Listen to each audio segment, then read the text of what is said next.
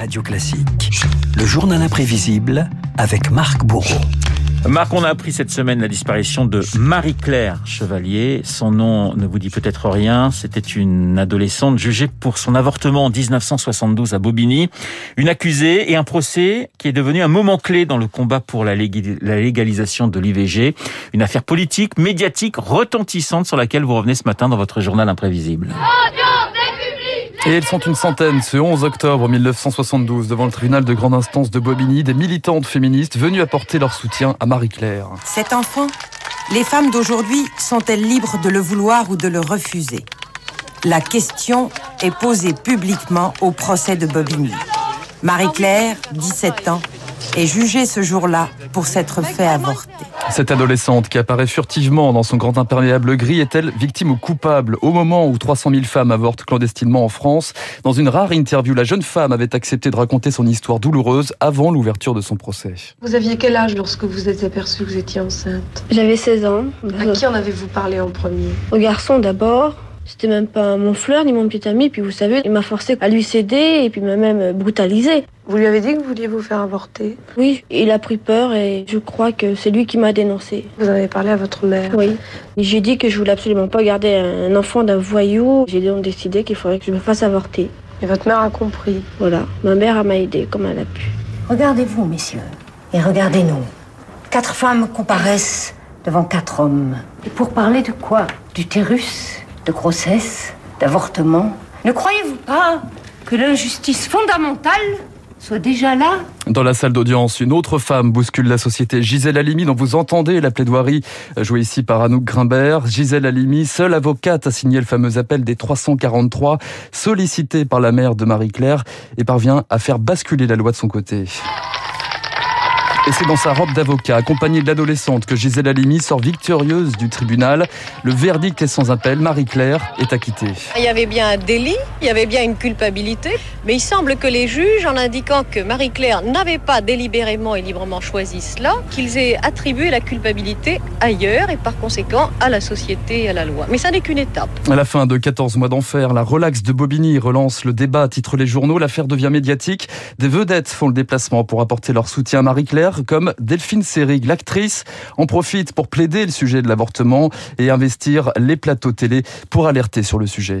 Je crois que c'est monsieur le ministre qui a parlé de sexualité vagabonde.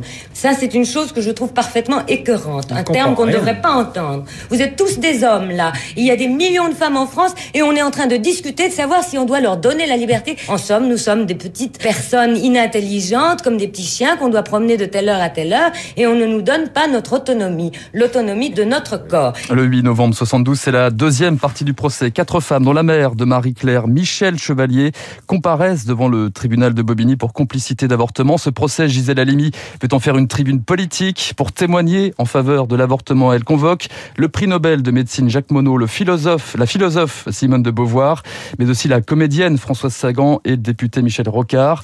Et pour la deuxième fois, la justice se montre clémente. Michel Chevalier est notamment condamné à 500 francs d'amende avec sursis. Euh, j'avais quand même très peur d'être condamné. Ce que j'en pense, c'est que c'est formidable. On a mené un grand pas, c'est sûr. Si vous aviez apporté un jugement, ce que vous venez de faire avec votre fille, est-ce que vous recommenceriez? Bien sûr que je recommencerai. Je suis très heureuse pour moi, mais tout le monde en profitera. Nous continuerons. Pour toutes les femmes. Et pour Gisèle Halimi, la démonstration est implacable. La loi de 1920 qui criminalise l'avortement est désormais caduque. Il est certain que ce jugement est à l'image même du désarroi des juges devant cette loi sur l'avortement. Ce jugement est quand même un pas irréversible. Aura besoin. Un pas irréversible. L'affaire Marie-Claire retentit jusqu'à l'Elysée. Lors d'une conférence de presse, Georges Pompidou est interrogé sur le, le, procès de Bobigny et le président de la République admet à demi-mot que la société a changé. Je crois profondément que nos textes, d'une façon générale, sont périmés. C'est pourquoi je pense qu'il sera souhaitable qu'une fois les élections passées, car de grâce, ne mêlons pas ces problèmes à nos querelles électorales, on puisse regrouper ensemble des représentants de tous les intéressés, peut-être nous pourrions arriver ainsi à délimiter les règles pour tout ce qui concerne ce problème qui me révulse un peu plus, celui de l'avortement. En 74, Simone Veil, la ministre de la Santé, et de Valérie Giscard d'Estaing présente à l'Assemblée un projet de loi, un encadrement de l'IVG. L'affaire de Bobigny résonne alors dans l'hémicycle. Celles qui se trouvent dans cette situation de détresse, qui s'en préoccupe? La loi les rejette non seulement dans l'opprobre, la honte et la solitude, mais aussi dans l'anonymat et l'angoisse des poursuites. Combien sont-ils ceux qui se sont préoccupés d'aider ces femmes dans leur détresse? Combien sont-ils ceux qui, au-delà de ce qu'ils jugent comme une faute, ont su manifester aux jeunes mères célibataires la compréhension et l'appui moral dont elles avaient un si grand besoin?